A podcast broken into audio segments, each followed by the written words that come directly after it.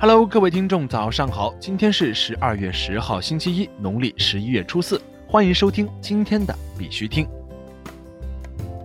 以下是昨天行情，截止到昨天下午十八点，根据 Coin Market Cap 数据显示，全球数字货币市场总市值为一千一百零五亿五千零四十七万美元，二十四小时成交量为一百三十八亿两千六百五十三万美元。比特币报三千四百七十七点二零美元，较前一天涨幅为百分之一点二；以太坊报九十一点六八美元，较前一天涨幅为百分之一点三二。经过周六的摇摆呢，整个大盘有很明显的收缓趋势，没有再次恐慌加剧。经过昨天的横盘震荡整理之后呢，大盘局面再次趋于缓和。临时开始直接一鼓作气放量拉升到三千四百上方后不断震荡，现在依然在三千四百三十附近震荡徘徊，与昨天相差无几。可以看到，目前任何的利好利空基本已经触动不了多少涨跌，前面陆续抄底的基本都套在半山腰，进入年内的新低区间，动能不足又拖动不了整个大盘，只会影响市场情绪。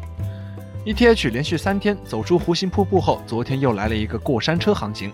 昨天站上九十五后，又陷落八十五，今凌晨又小幅放量收至九十上方。目前回旋趋势很明显，说明多方开始有所行动，各大主流币相继由跌转涨，行情进入到横盘整理阶段，波幅暂时减缓。以下是新闻播报，今日头条。京东发布区块链防伪追溯平台、区块链存证平台及 JD Chain。据腾讯消息，十二月七号，在京东首届大数据峰会上，京东发布了区块链领域的两大企业级应用平台。其中，面向消费品和医药行业推出的区块链防伪追溯平台，能帮助消费行业建立全程的信息防伪追溯，并满足企业多样化的数字分析及营销需求，推动医药领域建立透明、安全、高效的管理机制。实现疫苗、药品、医疗器械等的追溯能力。比特大陆进军人工智能，已与中国移动子公司达成合作。在中国移动全球合作伙伴大会上，北京比特大陆科技有限公司与中国移动通信有限公司全资子公司中移信息技术有限公司签署合作备忘录，将在人工智能领域开展长期紧密合作。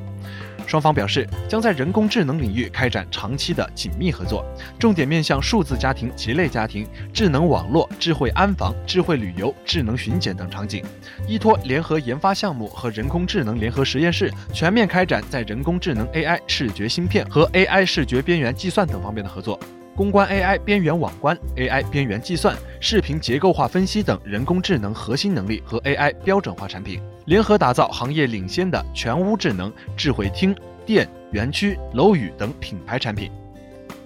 国内新闻，人民日报表示，推进金融体系与区块链等新兴科技深度融合。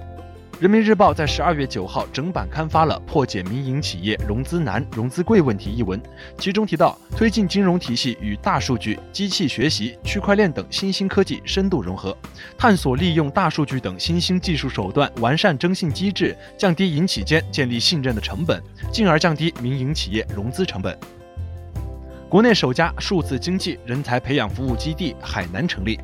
由海南生态软件园和火币英才联合成立的海南数字经济人才培养服务基地今天正式揭牌。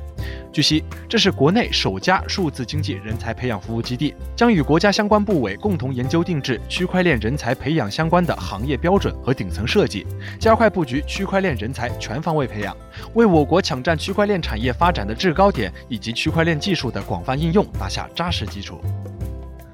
中国城市区块链发展水平评估指数，北航上深位居前四。近日，赛迪区块链研究院发布了中国城市区块链发展水平评估报告。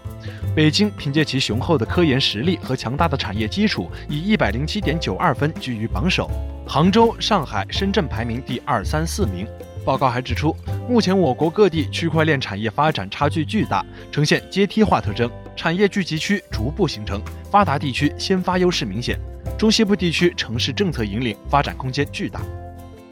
北京西城区将对区块链等技术创新最高给予一千万元资金奖励。据中新网报道，北京西城区发布关于支持北京金融科技与专业服务创新示范区建设若干措施，简称“金科十条”。金科十条指出，要大力扶持金融科技应用示范，倡导安全、绿色、普惠的金融服务。对人工智能、区块链、量化投资、智能金融等前沿技术创新最高给予一千万元的资金奖励，切实助力产业和经济发展，助力城市智慧运行。国际新闻：美国 SEC 对 Coin Alpha 发布停止令。根据 CoinDesk 报道，美国证券交易委员会已对 Coin Alpha Advisors LLC 发布停止令及五万美元的罚款。Coin Alpha 于二零一七年十月成立了一支基金，目标是投资数字资产。在此过程中，筹集了超过六十万美元。SEC 认为其出售未注册的证券。根据通知，虽然 Coin Alpha 确实提交了豁免发行证券通知，但该公司没有资格获得豁免，并且没有向 SEC 注册。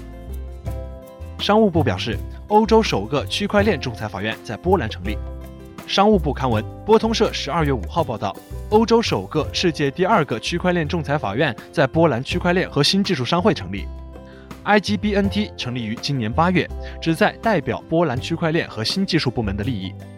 IGBNT 表示，法院仲裁员将包括在仲裁和区块链领域经验丰富的律师，以及具有日常交易经验的专业人士。仲裁法院的主要作用，首先是确保有效和迅速地解决争议，同时对波兰立法产生影响。澳大利亚公司发行以加密货币为担保的贷款。据 News 点 Bitcoin 消息，一家总部位于墨尔本的公司 Helio 现在提供以加密货币为担保的贷款。该公司已取得澳大利亚证券和投资委员会颁发的澳大利亚信贷许可证。Helio 接受四种主要的加密货币作为抵押。该平台目前支持 BTC、ETH、LTC 和 XRP，可提供长达四十八个月的贷款，年利率为百分之十七至百分之二十四，具体取决于抵押品的价值。阿姆斯特丹灯光节上出现用于慈善事业的比特币地址。根据 Coin Cryptorama 消息。阿姆斯特丹灯光节一串英文与数字组合的灯光引起了众人的注意。